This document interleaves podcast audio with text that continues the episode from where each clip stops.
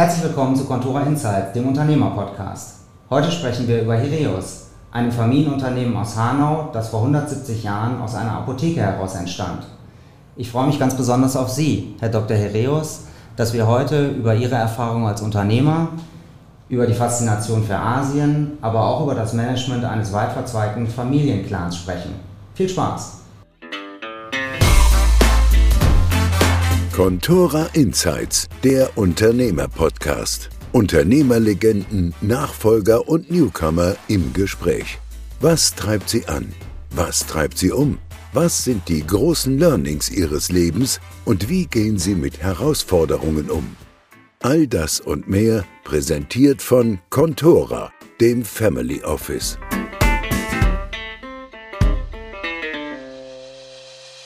Herzlich willkommen, Herr Dr. Heraeus. Ähm, ja, Sie haben Ihren Familienkonzern Heraeus einmal als explodierte Apotheke bezeichnet. Ja.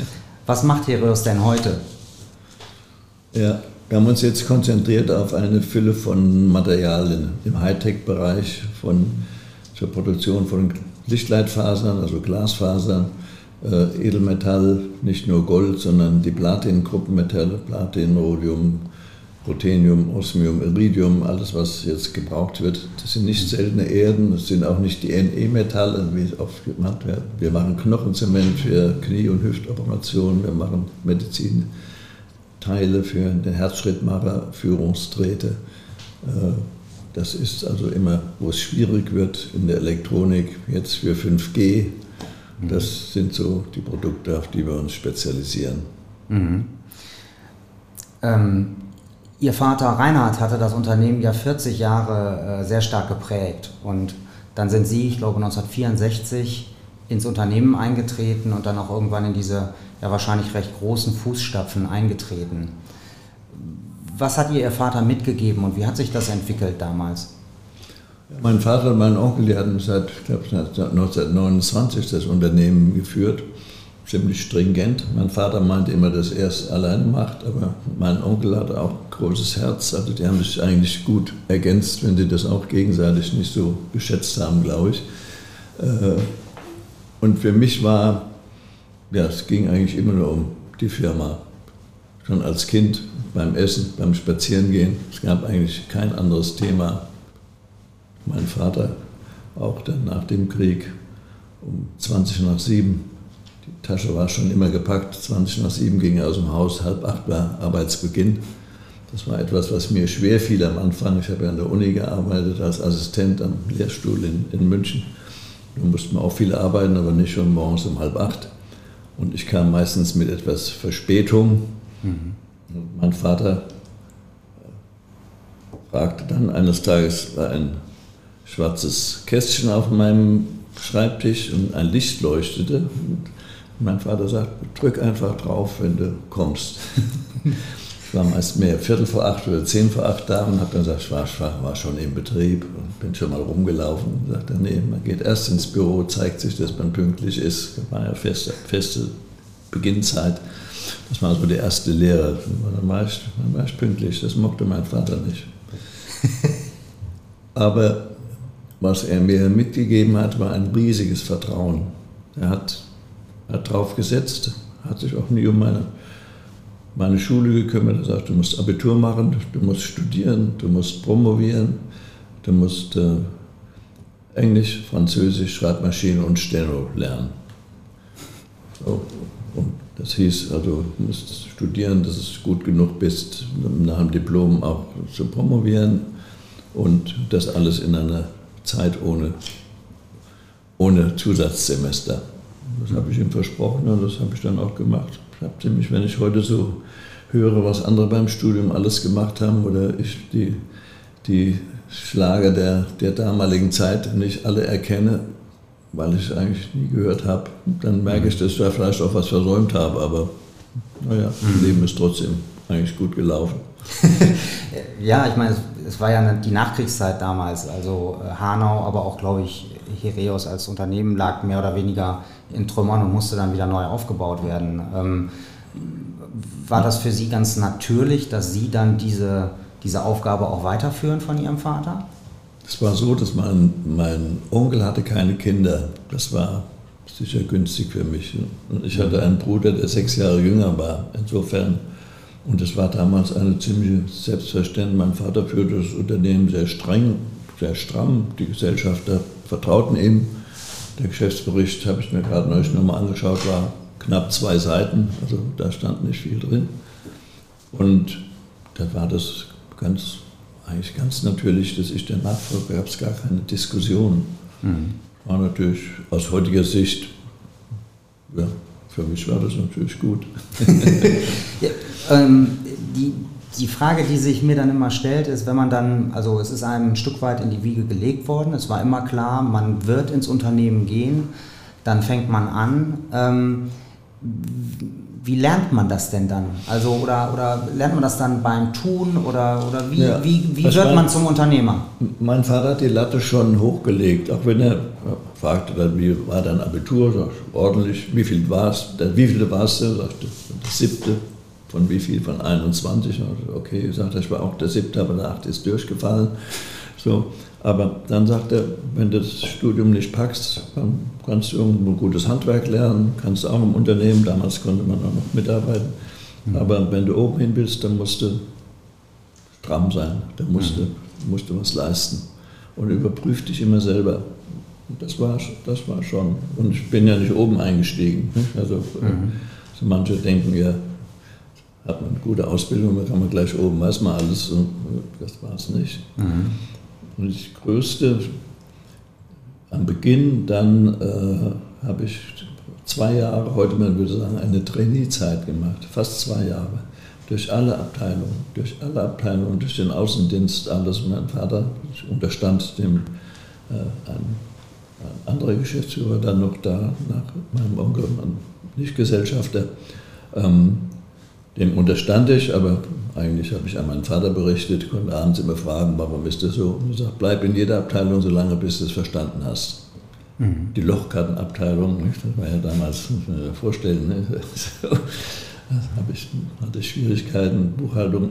Was ich Ersatz, Reparatur, Ersatzdienst, Außendienst, gereist, äh, überraschend gekommen. Ich sage, hier bin ich, zeigen Sie mal was sie diese Woche vorhaben. Der eine hatte minutiös geplant, der andere hatte nichts auf dem Kalender, sagt man muss immer sehen, wenn der Kunde anruft, muss man zur Verfügung stehen. Ähm, da, da habe ich enorm viel gelernt und was ich da gelernt habe, was ich heute auch immer noch wieder sage, dass, sag mal, der große Mittelbauch der Mitarbeiter ist eben nicht so, wie man sich das vorstellt, wenn man an der guten Universität studiert hat, wenn man vielleicht hinterher bei BCG oder McKinsey war, wenn man nur mit Peers zusammen war und dann glaubt, jetzt kennt man ein Unternehmen. Mhm. Wenn man in der Beratung bleibt, ist das okay. Wenn man ein Unternehmen will, geht es ja oft schief.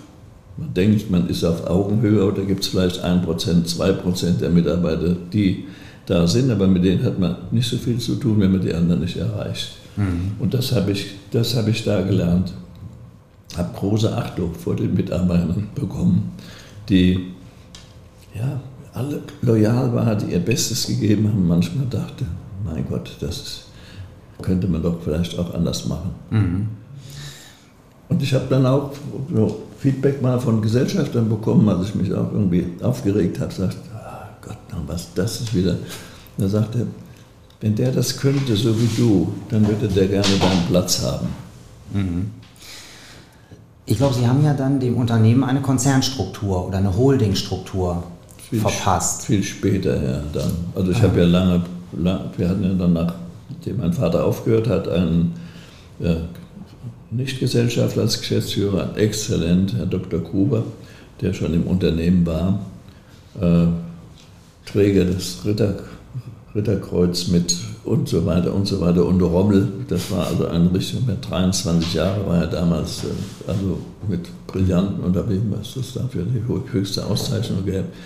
Und der war, der war Physiker, Draufgänger. Und mein Vater sagt, passt da ein bisschen auf, der glaubt auch, dass er über dünnes Eis gehen kann. Dann mhm. musste so, aber das war eine wunderbare, wunderbare. Und als ich dann gekonnt hätte, wenn ich dann die Nummer eins geworden wäre, dann wäre er gegangen, das wollte ich nicht. Und dann bin ich der Stellvertreter geblieben.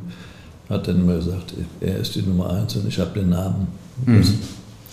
insofern war das also eine ganz, ganz tolle Zeit. Und er hatte das Selbstbewusstsein, damit umzugehen. Ja, genau, genau. Wusste auch, dass manches nicht ging, wenn ich es nicht wollte. Er war angetan von Südamerika, liebte nach Brasilien und auch sagte, was war das so schön und da können wir doch auch ein Unternehmen sagen. Also Brasilien, ich weiß nicht, ähm, wenn die Leute der Partner gut ist, dann ist er ein Gauner und wenn er, wenn er nicht gut ist, dann kann er es auch nicht. Ne? Also Inflation war damals ja mit dem Real, das war alles, und sagte, da machen wir, war ich dagegen und da hat er es auch gelassen. Also mhm. sagen wir, insofern hatte ich da schon so einen Nothalt. Ihr Blick ging, glaube ich, dann sehr früh eher in die andere Richtung, nach Asien und nach China. Ja, erst ging sie nach Amerika. Ah, okay.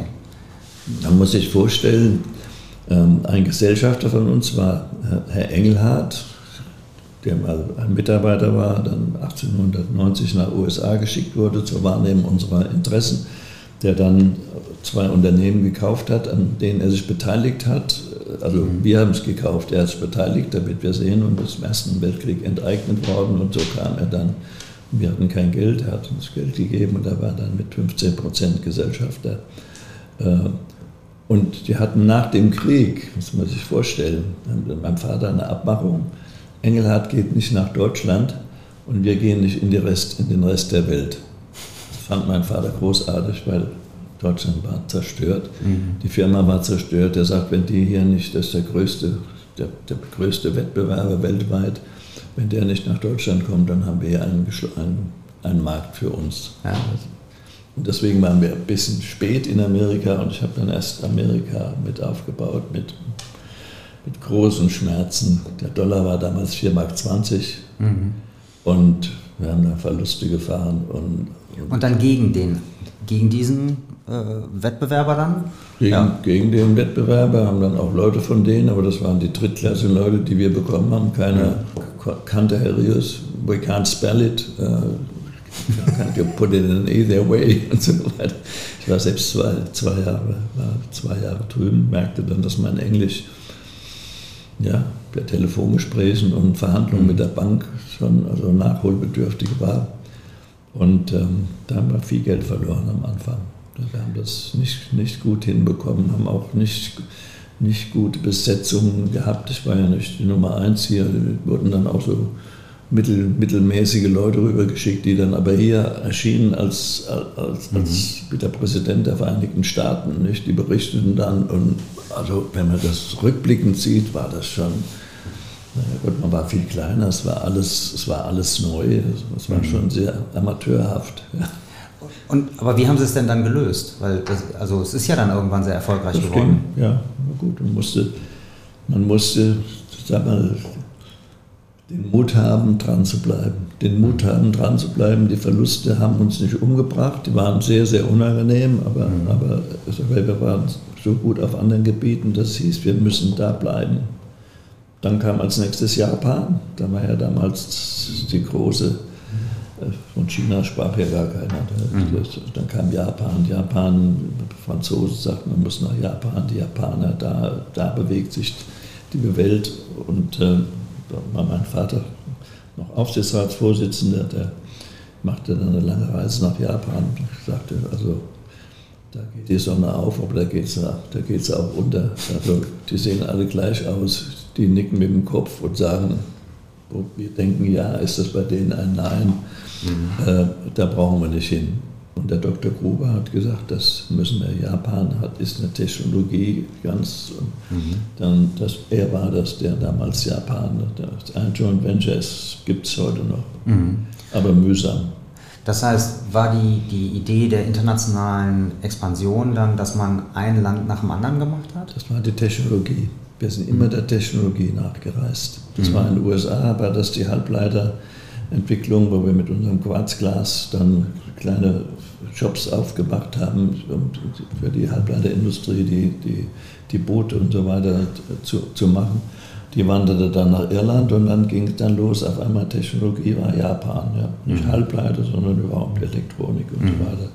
Die genau das gemacht haben, was den Chinesen heute vorgeworfen wird. Die haben kopiert, die haben gewartet, bis sie alles noch hatten und dann haben sie einen Stuhl vor die Tür gesetzt. Es gibt mhm. ganz wenige ausländische Unternehmen oder Joint Ventures. Freudenberg ist ein gutes Beispiel.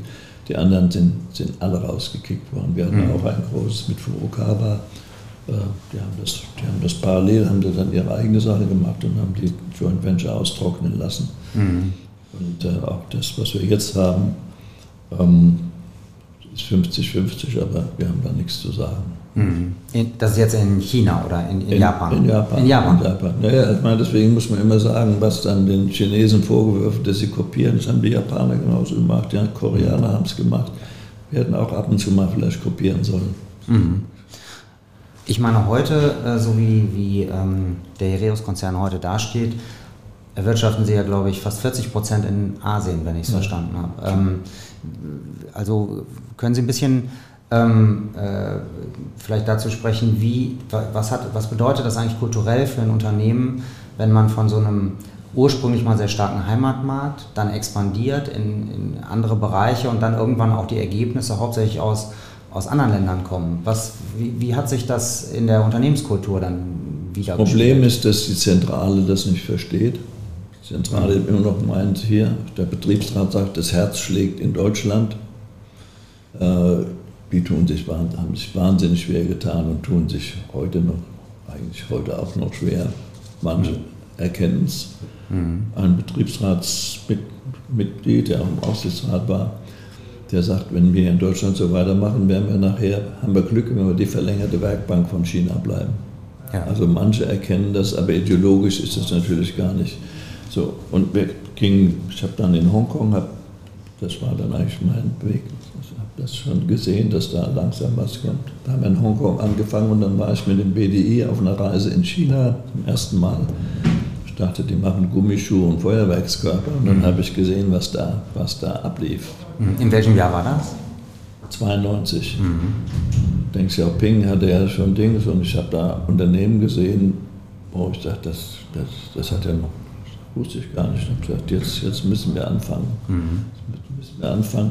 Und wenn man das heute sieht und in den letzten Jahren sieht, ist die neuesten Technologien, wo wir unterwegs sind, finden wir keinen, finden wir keinen Partner in Europa. Mhm. In Europa, gar nicht mal in Deutschland, das auch nicht. Das ist Taiwan, das ist Korea, Singapur. Mhm. Deswegen sind wir dort. Wir haben nie dort was produziert, um es hier in Europa oder irgendwo zu verkaufen, billige Löhne oder sowas. Wir haben das produziert, was dort braucht. Und heute machen wir Entwicklungen dort und so. Die ganze Solartechnik, die Solarindustrie. Was heißt es, die Chinesen haben das durch den Staat unterstützt. Ja, wenn ich mal gucke, was die Subvention hier in Deutschland war für die Solarindustrie mhm. und die Solardächer und den Strom und alles. Also dann wurde immer, es wurde immer klein geredet. Das, wir sind hier leider Gottes hauen uns die Chinesen übers Ohr und, und so weiter. Mhm. Nein, die arbeiten wie die, wie die Wilden, die haben, also natürlich nicht alles akzeptieren, was sie tun, aber die machen es eben anders. Und wenn wir glauben, dass wir solche, solche Länder ändern können, das haben wir in Afghanistan, das haben wir in, jetzt in Tunesien, in Marokko, mhm. in Ägypten, in Libyen, überall haben wir es erlebt und wir meinen immer noch, wir müssen wie die Missionare, wie damals mhm. die Katholiken glaubten, die Welt katholisch zu machen und die Leute umgebracht haben. Das, mhm. das läuft nicht. Ja. Jetzt, ähm, wenn man von außen auf den Konzern guckt, hat man ja den Eindruck, ähm, also es sind ganz, ganz unterschiedliche Technologien, die da zum Einsatz kommen, die da entwickelt wurden, ähm, wo man eben Lösungen für anbieten kann. Äh, was ich mich dann immer frage, ist, es ist eine gewisse äh, Risikodiversifizierung, die Sie dann auch betreiben über eben diese unterschiedlichen Produktkategorien. Wie denken Sie grundsätzlich über dieses Thema nach? Weil gerade bei börsennotierten Unternehmen hat man ja oft den Eindruck, ähm, wie, wie, soll ich sagen, da wird eigentlich äh, versucht, da findet man eher Konzerne, die, die etwas einfacher strukturiert sind, während man bei Familienunternehmen ja auch teilweise wirkliche Gemischtwarenläden vorfindet. Deswegen gehen wir auch nicht an die Börsen. ja. Nicht? Also diese, auch die Ratingagentur straft uns ab mit einem, vielleicht einem Punkt oder einem halben Punkt, weil wir auf so vielen Gebieten sind. Mhm. Also ich sage mal, ein Achtzylinder Motor, da kann man ein, zwei Zylinder ausfahren, fährt man immer noch. Wenn man ein oder zwei Zylinder hat, und das haben ja jetzt viele Unternehmen erlebt, mhm. alle, die im Covid irgendwo plötzlich ein Problem bekommen haben, die kriegen dann Starthilfe, was natürlich auch nicht mhm. grosso modo in Ordnung ist. Sagen wir mal, wenn ich das bei der TUI sehe, die, die überlebt sowieso nicht, die kriegt jetzt noch Geld, nicht? die hat kein Geschäftsmodell, die hat sich nicht angepasst, hat aufs falsche Pferd gesetzt. Mhm ganzen Autozulieferer, die sich zum Teil wir, auch wieder spezialisiert haben, was natürlich die Rendite hochbringen kann, wenn man ein Produkt hat und das kann man dann und so weiter. So, aber wenn, wenn dann dort was passiert oder die Technologie sich schneller ändert, als man denkt, dann sitzt man ein bisschen dumm da. Ja. Wie verhindert man denn, dass man sich dann verzettelt? Ja, indem man schon darauf achtet, dass man nur die Bereiche behält. Also auch die Bereiche müssen groß genug sein. Äh, man muss sich auch mal von welchen trennen können, was schwer fällt in einem Familienunternehmen. Bisschen, ich habe ja damals sehr, sehr viel verkauft, wo sich auch die Gesellschaft damit identifizieren konnten. Die Höhensonne, die, die, die, die OP-Lampe. Äh, die Zentrifugen, jede, ah ja, Herrius, ja wohl überall, wo der Name drauf stand, das gefällt ja dann dem Gesellschafter. Ja, heute kennt uns vom Volk niemand, weil der Name mhm. nirgends steht. Nicht? Mhm. Also, äh, aber die Bereiche müssen, müssen in sich rentabel sein und sie müssen auch jetzt in der, in der der Gesamtbeitrag, wenn Sie selbstständig sind, muss groß genug sein. Das ist das, denn um die kleinen Dinge muss man sich genauso kümmern wie um die großen. Ja.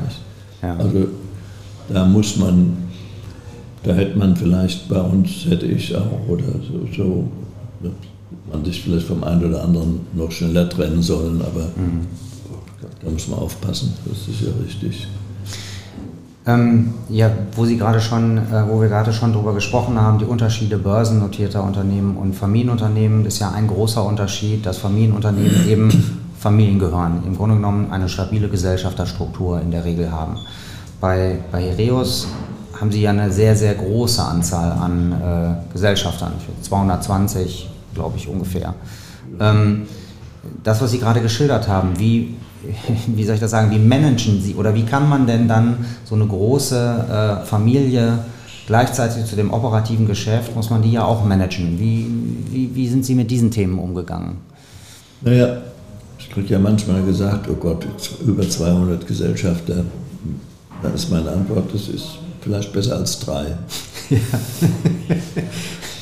Ähm, das Entscheidende ist, dass, also wir haben einen ganz klaren Familienkodex vor 15, 16, 17 Jahren, glaube ich, erst einmal gemacht, der alle fünf Jahre überarbeitet wird, wo klar geregelt wird, was die Familie darf mit dem Unternehmen und was er nicht darf, was man von der Familie als Gesellschafter erwartet in, in Haltung und so weiter, äh, wer mitarbeiten darf und welche Gremien es gibt, mhm. so.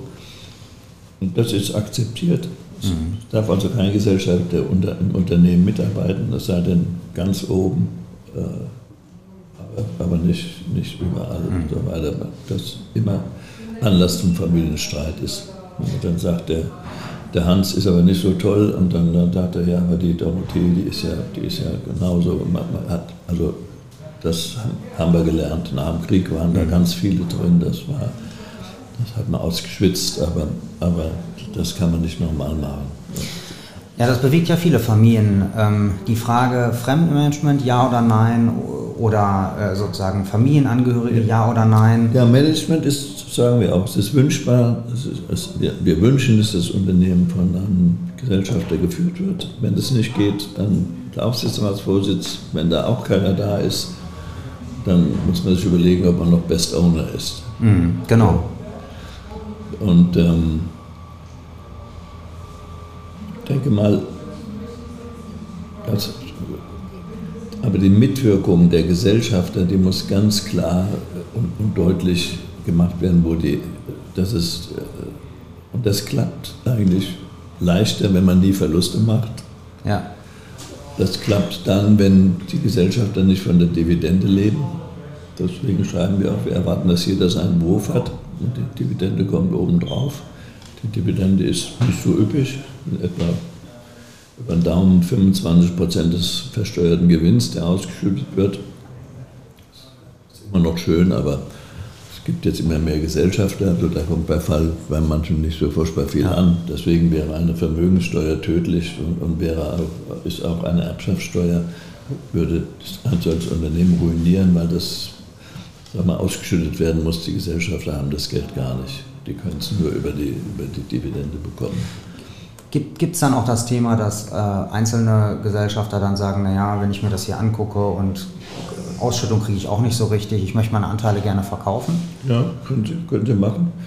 Wir legen, wir, ähm, der, der Preis, der Anteilspreis, die Preisobergrenze, wie wir das auch genannt haben, äh, wird jedes Jahr errechnet, bekannt gegeben und es wird gehandelt. Man kann verkaufen und man mhm. äh, haben dann in, einen internen Markt, äh, wo dann die Nachfrage meist größer ist als das Angebot mhm. und die kriegen innerhalb von, von, zwei Monaten kriegen sie ihr Geld.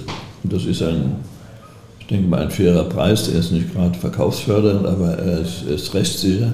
Ja. Äh, und das ist auch ein großer Fehler, den viele Familienunternehmen also viele, ich weiß nicht, aber schon eine ganze Reihe, dass sie dort, sag jetzt mal, irgendwo den Nominalwert oder sag jetzt mal irgendeinen Preis nennen, der einfach nicht gerichtsfest ist und, und, und zum Ärger führt. Wenn ein, mhm. gibt es immer einen Verwandten, gibt es immer einen Anwalt heute, der sagt, da kann man doch viel mehr rausholen und da gibt es Scheidungen und, und so weiter. Also das muss ein fairer Preis sein, der aber nicht, sag jetzt mal, so und wir vergleichen die dann mit, dem, mit den Börsenwerten und so weiter. Und dann sieht man, dass wir über die Jahre, wir machen da nicht so zuck hoch, aber wir sind auch nie, nie runtergegangen. Mhm. Ist vom Finanzamt bisher anerkannt. Und das gibt eine große Sicherheit. Ja. Und Leute, da will mal einer für 300.000, 400.000 sich in irgendwas kaufen und, und, so. Also sagen wir, das hält sich im Rahmen. Mhm. Auch die Ausländer, die ganz weit weg sind, Südafrika, Amerika, Uruguay, das ist für die eine, eine sichere, feste Bank, wo sie sagen, da, da haben wir was. Die haben noch nie verkauft. Ja. Die haben noch nie was verkauft. ja. Ähm, ja, Sie sagten gerade, man sozusagen, wenn dann Familienmitglieder ähm, äh, sozusagen im Unternehmen arbeiten wollen, dann aber nur entweder im Grunde genommen im Vorstand oder im Aufsichtsrat. Jetzt haben Sie ja selber vier Töchter und eine ist jetzt, glaube ich, im Aufsichtsrat oder fünf. Fünf Töchter. Fünf, Entschuldigung.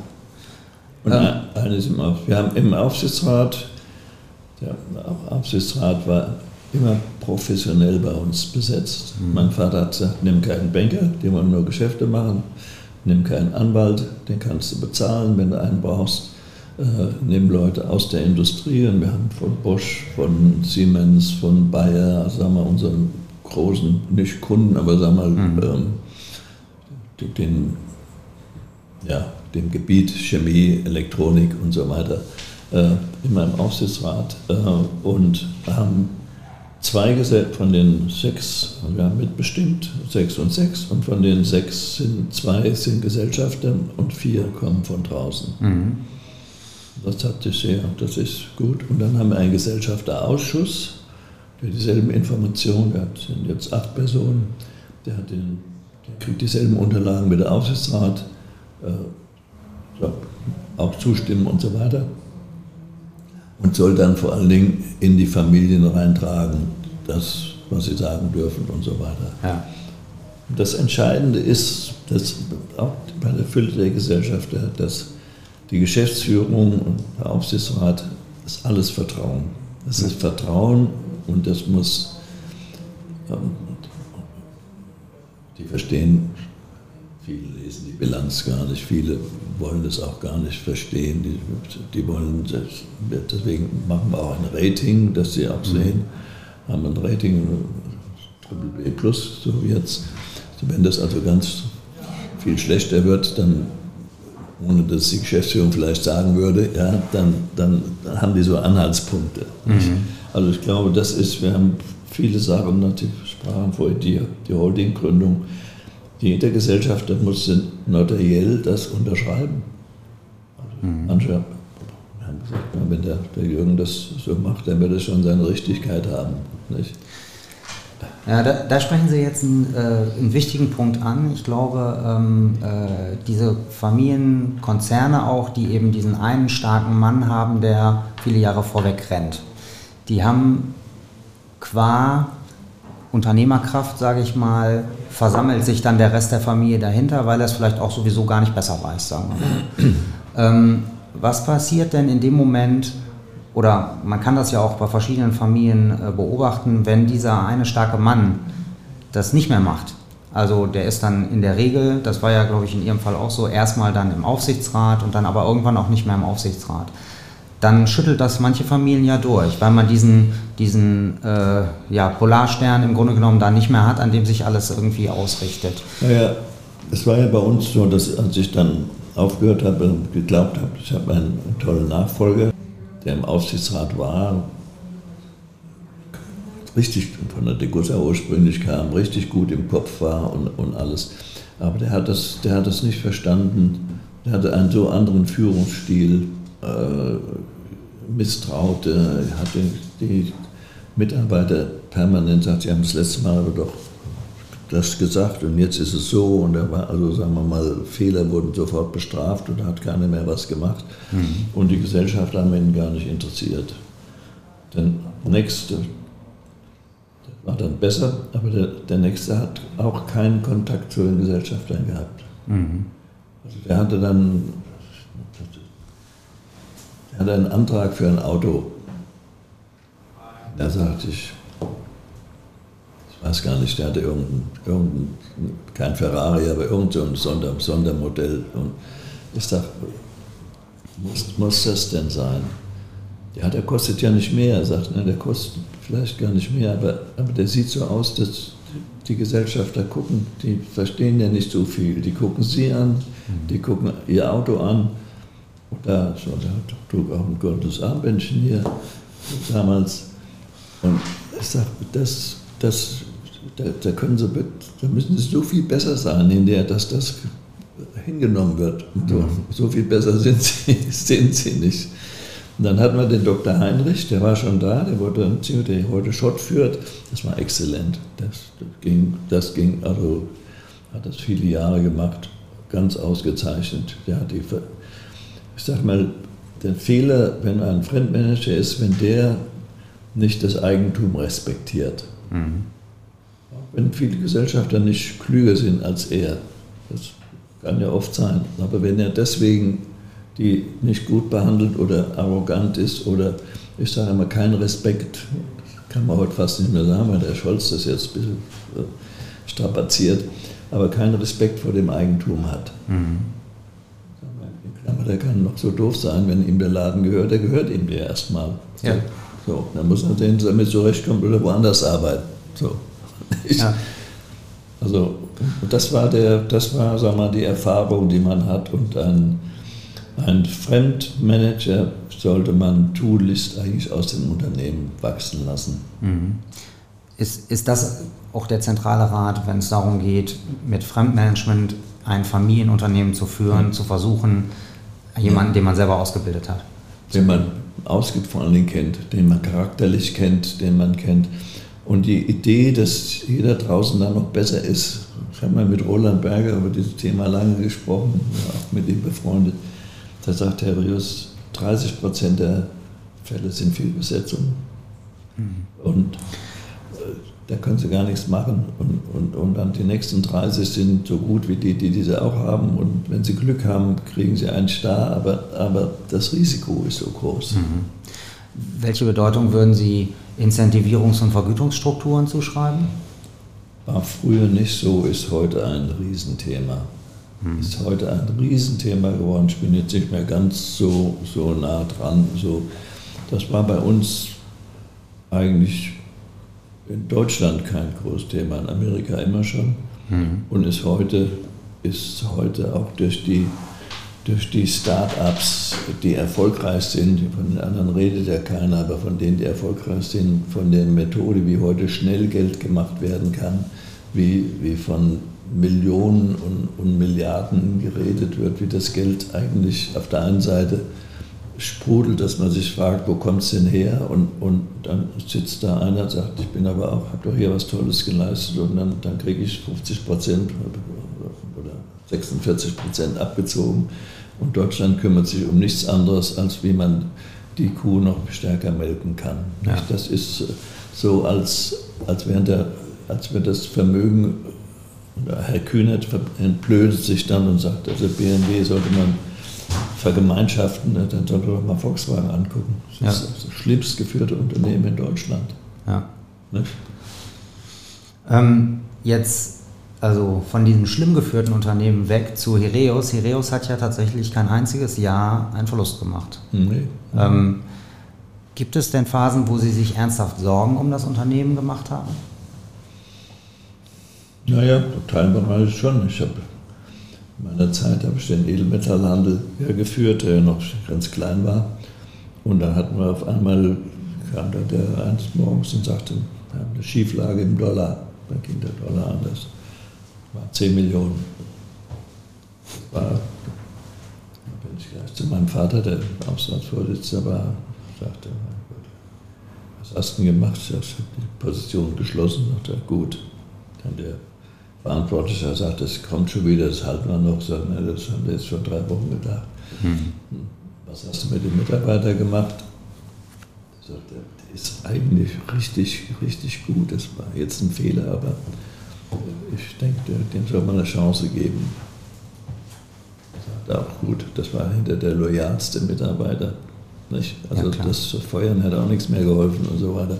Also es hat das Unternehmen und dann war dann ganz interessant in der mhm. Geschäftsführung, war dann einer, der, der ehrgeizig war, der hier dachte, jetzt kann man mal dem Jürgen da einen, einen reingeben. Der sagt, ja, oh, haben Sie es gesagt? Ich habe schon mit meinem Vater besprochen. Ja, das reicht nicht. Das müssen wir dem ganzen Aufsichtsrat sagen. Das, das, überlasse ich dem Aufsichtsratsvorsitzenden, ob er, wie er die Kollegen mhm. informiert. Das müssen Sie nicht machen. Mhm. also ich sage jetzt mal, wenn man, wenn man selber Angriffspunkte, muss man schon auch aufpassen. Ja, ja. Aber ich sage mal, wenn ein Unternehmen, wenn der Verlust kommt ja meist nicht über Nacht. Mhm. Also, äh, dann macht was wirklich so, aber, aber meistens ist es ja schleichend. Und, und wenn man das nicht sehen will und wenn man das hinnimmt und, und äh, dann ist ein Problem, das auch meistens nicht so schnell gelöst werden kann. Ja. Also ich, ähm, von, von außen ähm, äh, sieht es ja so aus, dass Heroes immer wahnsinnig viel Wert auf äh, Innovationsführerschaft gelegt hat. Und ich meine, es gibt ja auch dieses Zitat von Ihnen, Tradition heißt, die Flamme voranzutragen, sie bedeutet nicht, die Asche zu verwalten. Mhm. Ich äh, muss sagen, also man, man sieht ja bei manchen Unternehmen auch, dass dann, wenn das in der fünften, sechsten, siebten Generation ist, dass es teilweise eher darum geht, zu versuchen, den Standard, den man dann irgendwie erreicht hat, zu halten, aber sozusagen so ein schleichender Prozess des Niedergangs einsetzt, weil man eigentlich nicht mehr sich voll dem Wettbewerb stellen will. Wie, denken Sie darüber nach? Wie, wie, kann es gelingen, wenn man schon so erfolgreich wie Heraeus ist, immer weiter auch dazu bleiben? Ja, indem man, also ich glaube, uns ist es gut gelungen und nachdem wir, ich dann mein, mein Schwiegersohn erinnert, den wir aufgebaut haben, äh, auch mit, mit einer Gießerei, mit einer Titan-Aluminium-Gießerei in Meschede äh, zusammen mit Honsel. Das haben wir da ganz übernommen und es waren 350 Mitarbeiter im Sauerland, wo es immer geregnet hat. Und da, das war sein, sein Job. Er war vorher bei einer Beratung, hat den gleichen Vertrag bekommen wie der Geschäftsführer, der in Pension ging, den ich sehr ordentlich fand. Sagte ich, bist du zufrieden? Sagte ja, es ist 30 Prozent weniger als das, was ich bisher hatte, aber das ist so. Ich weiß, dass ich in der Beratung mehr verdient habe, aber Mhm. Ich werde schon noch kommen. Und dann hat er den Talbereich übernommen, dann war er CFO und dann haben wir mit Herrn Heinrich die Vereinbarung, dass er, der wusste, dass das mein Ziel ist. Und dann haben ist Herr Heinrich zu Schott gegangen und das ist vergleichbar die gleiche Position sozusagen. Und alles in großer Freundschaft. Und Jan Rennert macht das richtig, richtig gut. Und er treibt und, und, und gestaltet um. Und ich war als Aufsichtsratsvorsitzender habe ich von meinem Vater gelernt. Er macht das Geschäft und ich passe auf und ich rede mhm. mich rein und ich rede auch mich unten mit den Leuten, die dann auch der ein oder andere dann immer frustriert war, bei mir auch. Dann kam der Vorgänger Dr. Gruber und sagte, oh Gott, es bricht ja alles zusammen. Das, das, die unterhielten sich immer bei Beerdigungen, wo sie sich dann alle trafen, die alten früheren. Und, und jeder Spezi von denen, den ich dann nicht mehr gefördert habe, der hat dann natürlich, so, da sag ich, nichts, jeder muss seine Sache machen. Mhm. Ähm, jetzt ist ja äh, in Ihrem Unternehmen eine Sache sehr besonders, nämlich Ihr, äh, der Nachfolger oder der jetzige CEO ähm, ist ja Ihr Schwiegersohn. Ähm, wie sind Sie damals damit umgegangen? Also es ist ja alles, sozusagen hat sich ja alles sehr, sehr positiv entwickelt, aber es ist ja bestimmt eine Frage, die sich die Familie gestellt hat, ob das eine gute Konstellation ist. Also political ist es nicht korrekt, würde man sagen, das geht ja eigentlich gar nicht. Äh, die Familie war sehr happy damit, weil sie mich damit noch etwas länger äh, so im Beifahrersitz gesehen hat. Und ich habe mich da sehr zurückgehalten. Mein Schwiegersohn hat die Geschäfte geführt, exzellent. Natürlich auch schön, dass wir nicht irgendwie die Verlustsituation auf einmal gehabt mhm. hätten. Und äh, ich habe mich zurückgehalten und habe alles getan, die Vertrauensschiene von mir zu ihm zu, zu bringen und das ist gelungen und jetzt macht er das seit, deswegen war es auch Zeit, dass ich jetzt bei der neuen Wahl nicht nochmal angetreten bin. Viele Gesellschafter haben gesagt, Mensch, du bist so fit, mach das doch nochmal. Ich sage, es ist, sieht auch nicht gut aus, wenn man von draußen guckt und heißt, oh je, der ist schon 85, Gottes Willen. Nicht? Wie schwer fällt es denn nach 20 Jahren als Aufsichtsratsvorsitzender vorher ja auch schon im Unternehmen ähm, loszulassen? Der Lockdown hat geholfen. Der hat, weil man doch isoliert, vieles ging nicht mehr, viele Veranstaltungen fanden nicht statt. Mhm. Einladungen, die man sonst vielleicht gerne gehabt hätte, kamen sowieso nicht. Mhm. Und als ich dann nach anderthalb Jahren das erste Mal wieder geflogen bin, habe ich, habe ich früher zwei, dreimal die Woche gemacht, glaube ich. Ja habe ich schon mal gucken müssen, wo es im Flughafen eigentlich entlang ging. Das hat, das hat sehr dazu beigetragen und ja, es war nicht immer, also hat, hat auch ein bisschen Disziplin erfordert. Ja, so. ja. Aber jetzt geht's. ähm, vielleicht ein, äh, ich würde gerne noch ein, äh, ein Zitat äh, von Ihnen noch einmal aufgreifen, äh, was mir gut gefallen hat, nämlich ähm, Sie haben auch mal gesagt, Stolpern fördert. Was verstehen Sie darunter? Ja, ich glaube, dass wenn man, wenn man stolpert oder Fehler gemacht hat oder Dinge falsch eingeschätzt hat, dass man schon ehrlich sein muss, äh, darüber nachzudenken, was dazu geführt hat und was man tun kann, um das nicht ein zweites Mal zu erleben. Also man darf nicht so, wenn ich jetzt die Politiker höre, dass sie in Afghanistan alles richtig gemacht hat, da wird es einem schlecht. Mhm. Wenn ich die Automobilindustrie sehe, die lange, lange Zeit alles verschlafen hat, die sich dann feiern lässt, äh, als wären sie die Größten gewesen, äh, die den Namen gar nicht nennen, mhm. kennt ja jeder. Das ist vorbei und ich glaube, das fällt Deutschland unglaublich schwer. Die Deutschland AG ist ja, ist ja schon tot. Viele trauen ihr noch nach. Aber immer wieder sind die, sagen wir mal, die alten Recken, die tragen heute nichts mehr bei. Die können dem nicht folgen, was passiert. Und deswegen muss man sich auch, das, ich habe das ja auch gemerkt, da haben wir die neuen, wenn ich die neuen Strukturen bei uns, die Start-ups, die Inhouse-Start-ups, all die Sachen, wenn ich das nicht äh, toleriert, ich habe es ja gar nicht gefördert, ich habe mir ja völlig gesagt, das ist alles in Ordnung. Ich habe mhm. das nicht kritisiert, ich habe das auch gar nicht vieles hinterfragt, weil ich bin da raus. Ja. Und ich glaube, das ist heute eine ganz große Aufgabe in den, in den Familienunternehmen, wenn, wenn sie beharren und wenn sie nur, ich habe das tolle Beispiel von dem Herrn Manneken, Mannekes, der macht die roten Stecker. Mhm. Das ist ein Hans Dampf in allen Gassen und so weiter und ein bisschen, ja. Und er hat jetzt, habe ich jetzt gerade gelesen, sein Sohn macht das und er hat die Stecker gemacht für die Elektroautos. Mhm. Das ist natürlich super. Ja, ja. So etwas, das muss gelingen. Ja, ja.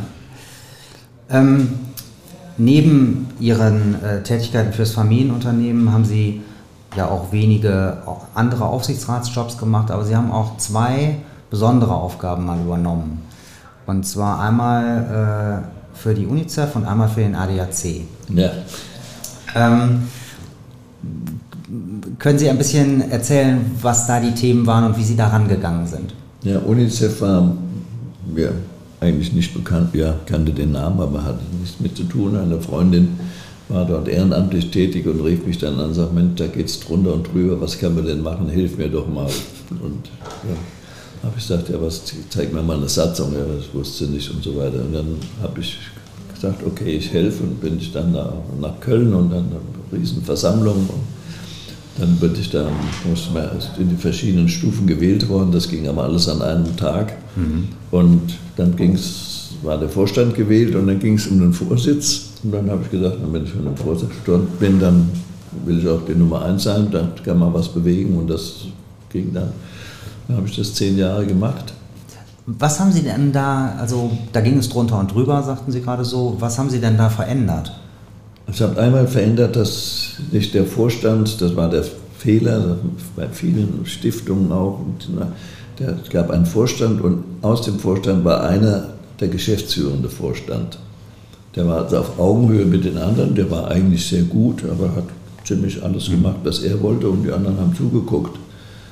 Das habe ich schon mal geändert. Der Geschäftsführer ist hier und der Vorstand ist oben drüber, der Ober sticht den unter. Mhm. Äh, und der Vorstand, wenn er ehrenamtlich ist, hält er sich raus und macht das, was er tun kann und die Geschäfte führt der Geschäftsführer. Mhm. Oh je, wollen Sie ein Wirtschaftsunternehmen aus uns machen, hieß es dann. Sagt, sagt im Prinzip ja, wir sind nichts anderes. Wir, wir, wir, so, wir haben keine Aktionäre und keine Hedgefonds hinten, wir haben die Kinder hinten und wir wollen möglichst große Einnahmen mit möglichst geringen Kosten. So, das ist unser Ziel. Ja. Und wenn einer nicht gut genug ist, dann muss er, kriegt er ein Coaching oder er muss irgendwo anders arbeiten. Um, das geht ja nicht, wenn das in die Zeitung kommt, sagst du nicht. Also nach zwei Jahren war das alles gegessen und war riesig, riesig erfolgreich. Das heißt, ich kann mir das so vorstellen, in, in, bei der UNICEF in Deutschland, da haben Sie ja einen Ruf wie Donnerhall von dem, was Sie da verändert haben und aber auch bewirkt haben jetzt. Das war, das war richtig gut, hat mir ja. viel Freude und hinterher große Anerkennung und alle und auch die Vorstandskollegen, die, die auch und ich habe da viel gelernt. Tom Königs war der Vorstand, sagt Ihnen noch was, mhm.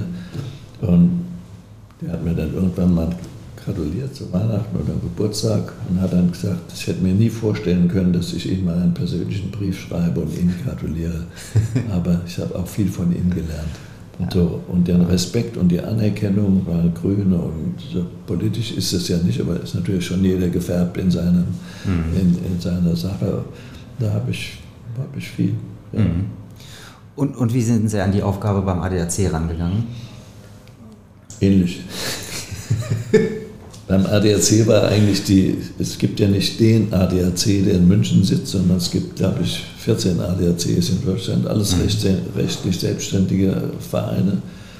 Hessen-Thüringen hat, glaube ich, zwei Millionen Mitglieder. Und der Meister ist jetzt da oben, nicht? und er mhm. sagt, die Zentrale in München ist wie der DGB, so ein bisschen. Nicht? Da werde kann auch machen, was sie wollen. Und der Lokomotivführer und der DGB sitzt hilflos da. Also insofern war das eine schwierige Gemengelage. Das Zweite war genau, dass der ehrenamtliche Vorstand eigentlich alles gemacht hat und die Geschäftsführung und die drunter waren, äh, ja, die waren die Schreibkräfte, mhm. Mhm. Und dass diese Vermischung und auch, dass das Ehrenamt dann natürlich irgendwo eine Belohnung haben wollte. Mhm. darf die Gattin schon mal mit. Und zum Geburtstag muss man natürlich ganz was Besonderes machen, denn der macht ja alles ehrenamtlich und opfert sich ja auf und kriegt kein Geld dafür. Das ist dann so eine Gemengelage, wie sie in Deutschland ja üblich war. Mhm. Nicht?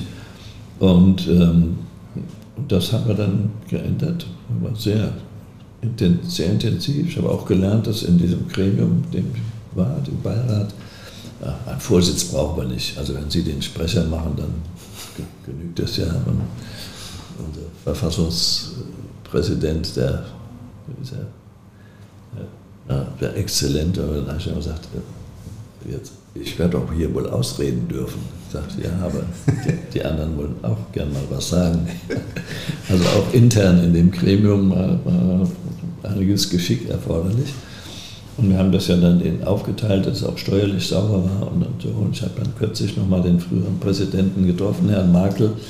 Ich sagte, wie läuft es denn so, Herr Markel? Ja, sagte, ich bin ja so dankbar, dass Sie da alles äh, so mitgemacht haben. Aber es ist jetzt schon, schon anders. Ich bin ja Aufsichtsratsvorsitzender von der SE und da wollte ich jetzt dem Vorstand mal was sagen. Da hat er gesagt, Sie sind Aufsichtsratsvorsitzender und ich so, das ist schon gewöhnungsbedürftig.